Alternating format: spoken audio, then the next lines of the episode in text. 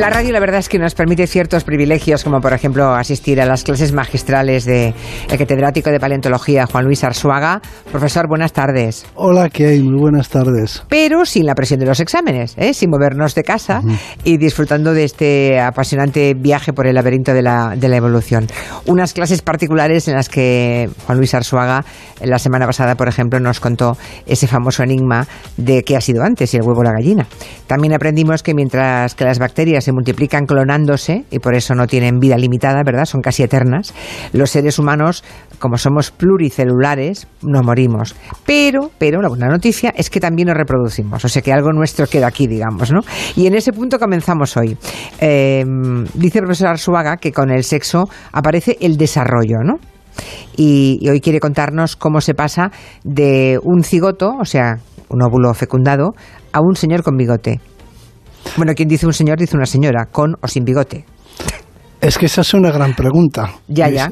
¿Cómo llega un cigote a ser un señor con bigote o una señora?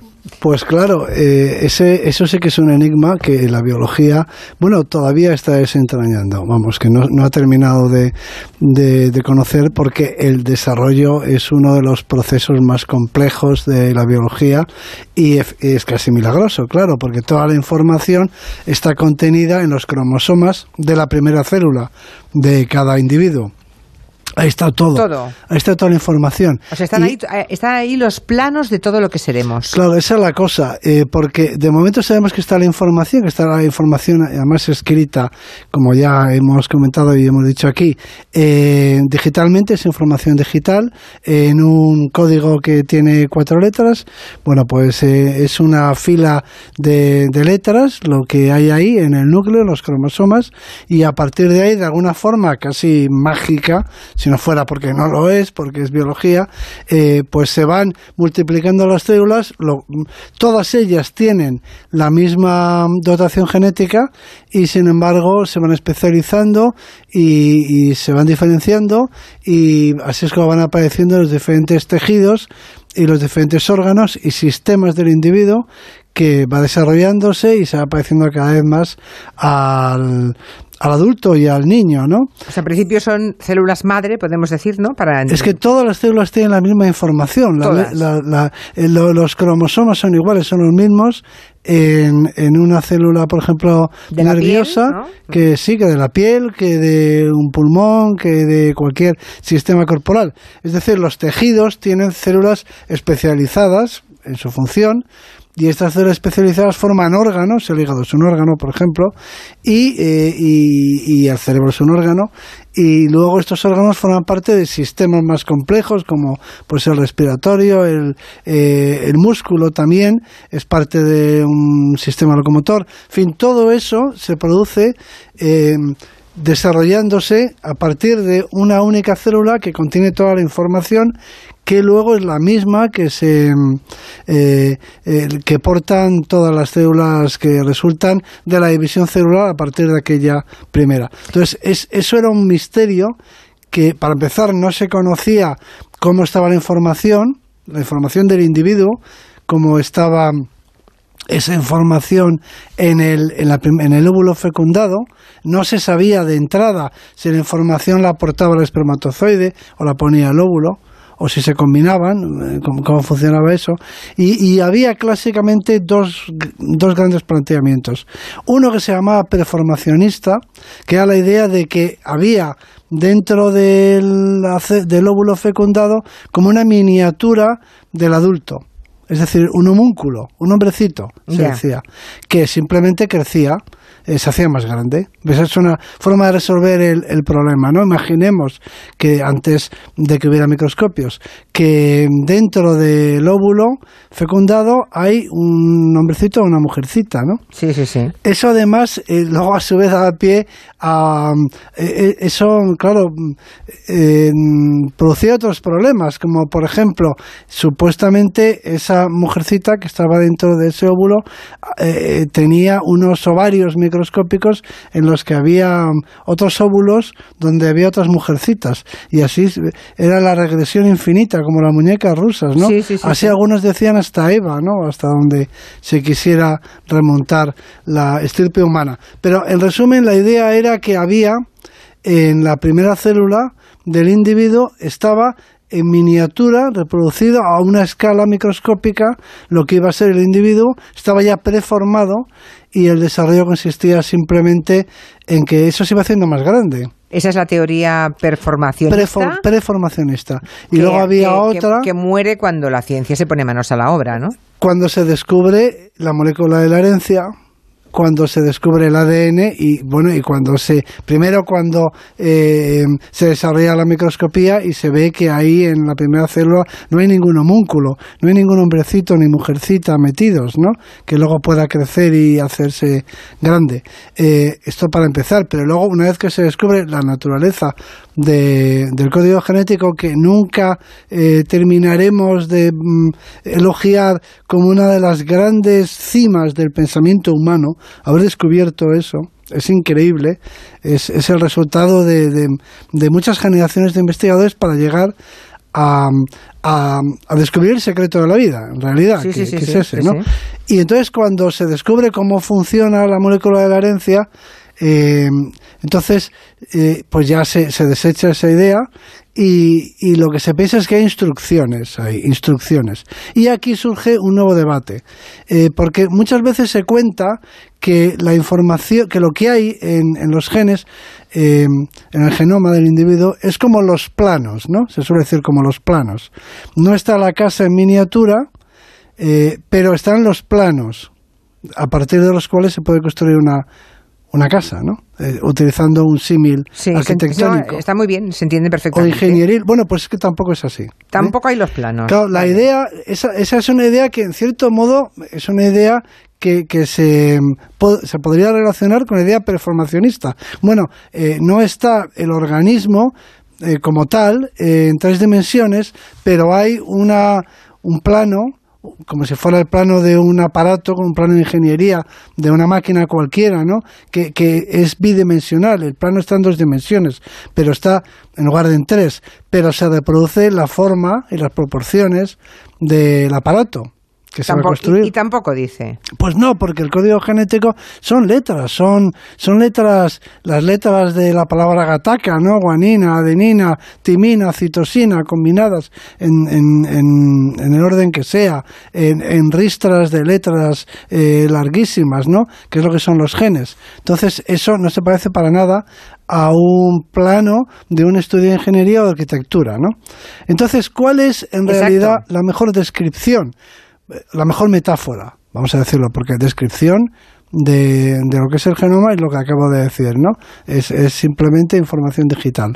Eh, pero la, la mejor metáfora para explicarlo podría ser el de una receta de cocina que ha propuesto algún autor. Una receta de cocina. Exactamente. O sea, en el cigoto están todos los ingredientes. Está la no están los ingredientes, están las instrucciones. Las instrucciones. Por ejemplo, eh, un huevo frito o un plato cualquiera eh, lo puede hacer una máquina y de hecho mm, pues lo hacen las máquinas, ¿no? La comida preparada o lo que sea se pueden hacer de forma industrial, ¿no? Porque la receta simplemente hace falta una un algoritmo, es decir, una secuencia, una serie de instrucciones. Por ejemplo, eh, eh, cójase una sartén, ponga, enciéndase un fuego, póngase la sartén al fuego. Cuando el aceite alcance tal temperatura, eh, extráigase un huevo de la nevera, casquese el huevo contra... No hace falta que siga, ¿no? Para explicar cómo se hace un huevo, incluso se le puede poner la sal y lo que queramos. Y sale un huevo frito. Es decir, siguiendo eh, literalmente esas instrucciones, se produce un huevo frito. De forma que esa es una buena comparación. ¿Qué es lo que está en el genoma? ¿Qué es lo que está en los genes? Pues las, las instrucciones, la receta para producir un individuo de la especie que sea. Bien, pero que pero entonces qué o sea Que simplemente instrucciones. Instrucciones. No, no hay un huevo en, una receta, en, la receta de, pues no sé, bacalao al pil pil, no no hay una foto del bacalao al pil pil. La receta es simplemente una serie de líneas de texto, ¿no? Mm. entiendo. Entonces, para que huevo... A partir, es más, a partir de la foto del bacalao al pil pil no se puede deducir eh, partiendo de la foto, si tú le proporcionas una foto a alguien, con eso no puedo hacer un bacalao al pil pil.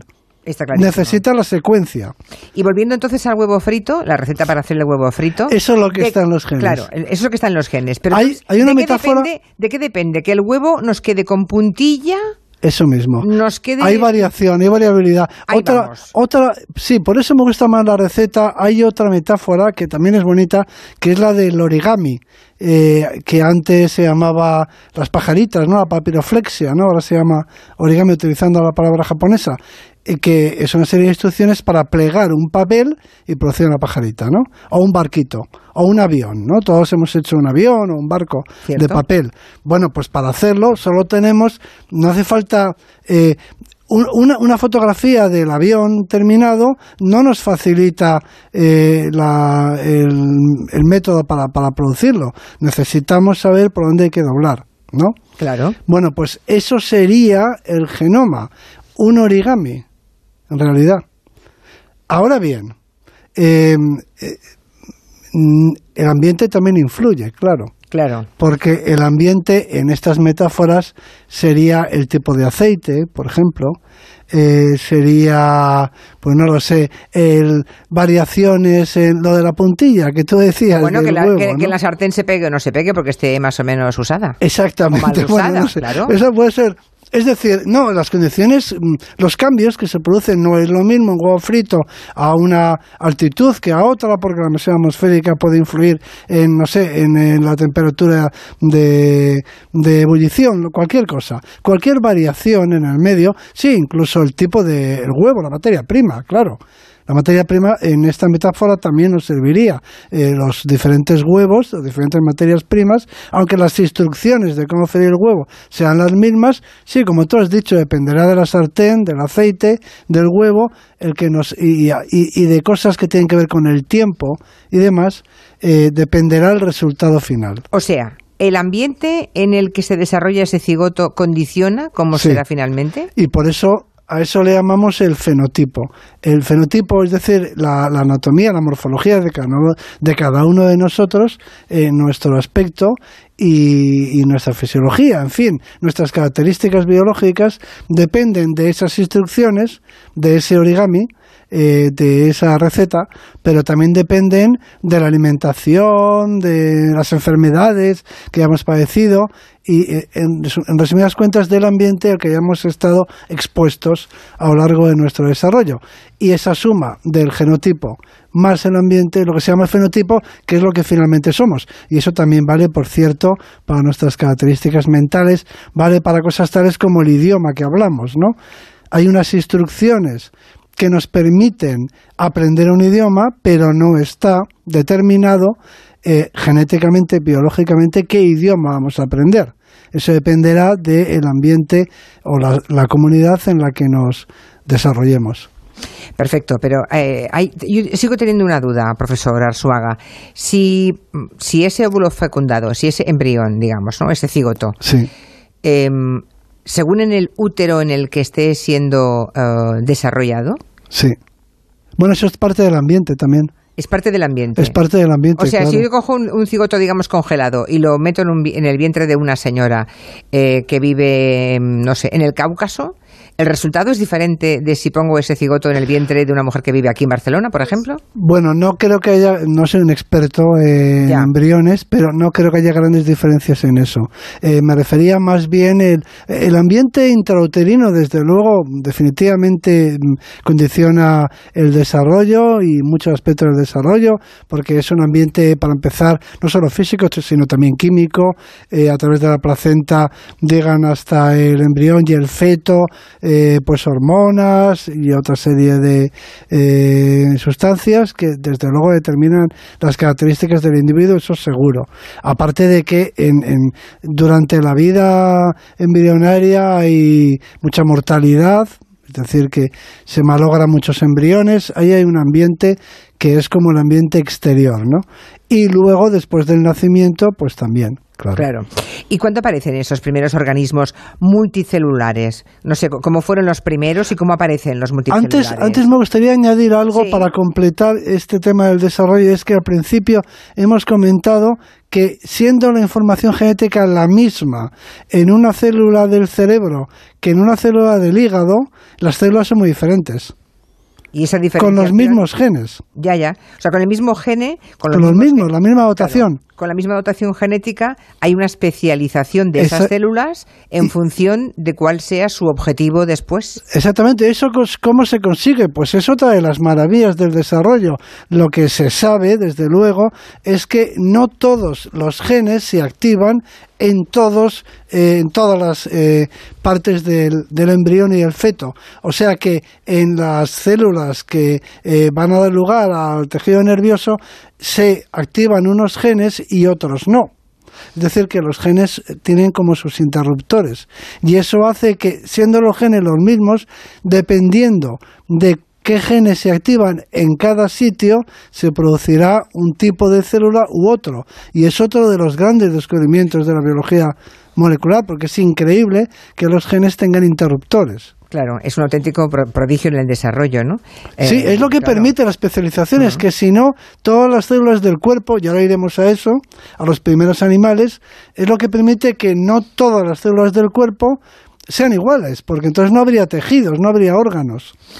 Sin embargo, la ciencia ahora lo que, lo que intenta para, mm, para, la creación de nuevos órganos o para suplir deficiencias de alguno que no nos funcione bien, es cómo conseguir volver a tener células madre de una persona para a partir de ahí Ah, ordenarles, ordenarles a esas células que se conviertan en el tejido que estamos necesitando en ese momento, ¿no? Claro, claro. Es otro prodigio de la ciencia actual, de la medicina. Es, sí, porque eh, es un prodigio mm, alcanzable porque se dispone de la información. Es decir, lo que se necesita saber eh, eh, quiero decir, al menos en el plano teórico, es que la información, toda la información está en todas las células, la misma información, el mismo genoma, y que se trata de activar unos u otros genes para producir un resultado u otro.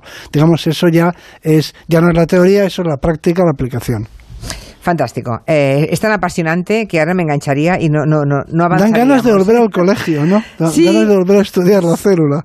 pues sí. A mí me las dan también, ¿eh? Sí, sí, sí, es, es verdad, porque cuando las estudiamos, al menos eh, yo y usted, por supuesto, claro, cuando las estudiamos no sabíamos casi nada de lo que sabemos ahora. Bueno, no teníamos la madurez, ¿no?, para entenderlo. Bueno, y no solamente porque hay descubrimientos nuevos, no, ni el ADN se había descubierto, ¿eh? Ah, no, evidentemente. claro.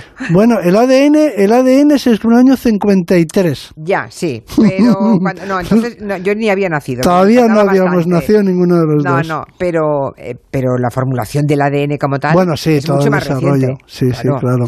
Bueno, entonces, el código, sí. volvamos entonces a... Eh, hemos quedado que había una, unas primeras células que eran las bacterias, que eran organismos de una sola célula, una, ¿eh?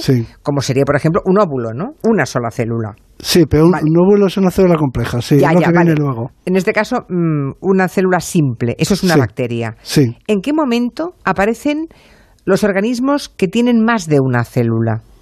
Bueno, que tienen más de una célula de especialización de los tejidos, ¿no? Eso es importante, porque no se trata solo de que sean organismos que tengan muchas células eh, repetidas, sino que tengan esa especialización. Eh, los animales en realidad no se sabe muy bien cuándo aparecieron, eh, pero hace 700 millones de años eh, parece que había ya animales, mm, o 600 millones de años, eh, en ese entorno cronológico, había animales, pero a su vez muy simples, del tipo, para entendernos, del tipo de las actuales esponjas y de las actuales medusas. Ese tipo de animales puede tener 600 millones de años o hasta 700 millones de años. ¿Qué ocurriría si rebobinásemos la cinta de la vida? O sea, igual no aparecen los mismos tipos de animales. Igual ni siquiera aparecen los animales. Pero bueno, pues ese es el ejercicio que vamos a hacer en las próximas clases, ¿no? Preguntarnos ¿Qué pasaría si volviéramos a empezar? Eh, partiendo, por ejemplo, podemos situarnos en cualquier momento de la historia, de la vida. Podríamos empezar por la, por la primera forma de vida, por Luca, y preguntarnos qué habría ocurrido si Luca hubiera sido de otra forma, con otro código, etcétera. Pero podemos empezar este juego, yo creo, que es mejor eh, a partir de los primeros animales, ¿no? Y preguntarnos, bueno, qué habría ocurrido si no hubieran aparecido los insectos o los mamíferos, cómo sería el mundo, eh, este tipo de experimentos. Pero ahora todavía estamos con los primeros animales, que son marinos, por supuesto, eh, Marinos, por supuesto. ¿Por, qué, por supuesto? Bueno, porque son acuáticos. Eh, porque la vida, la vida nace en el mar, los primeros órganos, eh, en, el, en, el, medio líquido, sin duda, en el agua, y los primeros seres vivos son acuáticos. Y la conquista de. Es que vivir fuera del agua no es fácil. Teniendo en cuenta que estamos hechos de agua, esencialmente hechos de agua los seres vivos. Así que vivir fuera del agua, mm, expuestos a la desecación, requirió pues de mucha evolución, mucho tiempo. Claro, pero es que ya, fíjese, profesor Arzuaga, estamos en que igual llegamos, igual el primer indicio de vida llegó de ahí afuera, ¿no? O sea, puede ser. claro, eso, eso que llamaba, eso que llamaba el doctor López Otín como polvo de estrellas, ¿no? O sea, venimos de ahí afuera, vamos a parar al mar y en el mar empieza la vida. Sí. Bueno. Y los primeros animales. Y los primeros animales que eran animales simples. Muy simples, como pueden ser los animales más sencillos que hay ahora, que pertenecen al reino animal, que son eh, pues eso, las esponjas, todo el mundo está de acuerdo, y eh, por razones que ahora no hacen mucho el caso, pero que tienen que ver con el desarrollo de nuevo, solo tienen una capa embrionaria, pero son cosas especializadas, y luego estarían los corales y las medusas, los pólipos, ese tipo de organismos que también son muy simples. Y luego lo siguiente ya son los organismos de los grupos, eh, de todos los demás grupos animales, entre los que se encuentran, bueno, algunos, muchos gusanos que en general no son muy conocidos, pero que van desde las lombrices y otros mm, eh, menos famosos, y están ahí también los moluscos, que ya todo el mundo conoce. Mm, eh, estarían también los eh, quinodermos, el grupo de los erizos de mar, etcétera. Y ahí están también los, los vertebrados y los artrópodos, es decir, los crustáceos, los insectos y demás. Y todo eso tiene más de 500 millones de años, tiene entre 500 y 540 millones de años, aparecen todos los grupos de animales actuales, todos ellos. Todos ellos ya están hace 500 millones de años. Prácticamente todos, incluyendo los vertebrados, que es el tipo de animales eh, que, al que pertenecemos, que somos nosotros, vertebrados, es decir, unos animales que tienen hueso, que tienen una columna vertebral, para empezar, eh, y eso pues existe desde hace más de 500 millones de años. Y, pero al mismo tiempo, para entonces ya existían, mm, si hacemos un repaso de los grandes grupos animales, em, empezando por los, por ejemplo, los llamados artrópodos, los que llaman los artrópodos, que eso incluye pues, los cangrejos, los crustáceos, pero todavía estamos en el mar, aún no hemos salido del agua, aún no han aparecido los eh, aún no han aparecido los insectos, pero los, los, los moluscos con dos conchas o los eh, cefalópodos, en fin, gasterópodos, es decir, que todos esos animales ya existían hace más de 500 millones de años y otros que son menos famosos. Eh, y lo que el, reto que plantea el profesor Arzuaga es que si rebobinásemos la cinta de la vida hasta el principio, hasta ese momento en que tenemos un organismo unicelular, hasta que empieza a, dividirse, ¿no? Es que igual, igual podría aparecer los mismos tipos de animales o igual sería todo completamente distinto. Claro, podemos, podemos Depende de muchas cosas. Podemos jugar a eso. Por ejemplo, los vertebrados cuando aparecieron, pues eran unos, a partir de unos invertebrados, por supuesto, pero los primeros, los primeros, lo que la gente, vertebrados pisciformes, peces entre comillas, que no tenían mandíbulas, pero eso hablaremos luego, los primeros eh, vertebrados acuáticos eran unos animales muy sencillos que tuvieron éxito y aquí estamos, ¿no? Todos los vertebrados. Pero si no hubieran aparecido los vertebrados, eh, dudo muchísimo, o mejor dicho, me parece que no hay ninguna razón para pensar que algo parecido a un mamífero o algo parecido a un primate eh, se hubiera desarrollado a partir de un, no sé, de un crustáceo, de un artrópodo, de un insecto, de una araña, de eh, un molusco. ¿eh? Es decir, que tuvimos suerte de que aparecieron aquellos primeros vertebrados que no eran gran cosa en su momento y de que perdurasen, prevaleciesen, porque podrían haberse extinguido y entonces la Tierra estaría incluso la tierra firme estaría llena de vida, pero nada de nuestras características. Pues nos quedamos con ese pequeño tráiler, ya ha asomado la patita un poco por donde del hilo del que tiraremos la próxima semana, que es en las mandíbulas, porque los primeros animales, los primeros peces no tenían mandíbulas. Tenían boca. Tenían boca, pero no mandíbulas. Pero no mandíbulas. Y la mandíbula marca un punto de inflexión, supongo, en la evolución. Es, un, es, es fundamental, fundamental la, mandíbula, Y es un magnífico ejemplo de bricolaje. Vale, de bricolaje.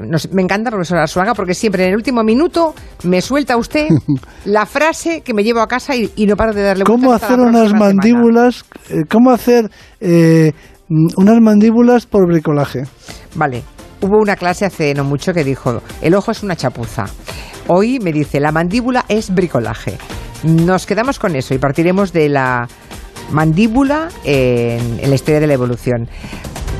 Para que vea que hay gente con mucho sentido del humor, dice un oyente en Twitter, en las cenas de empresa hay bastantes esponjas.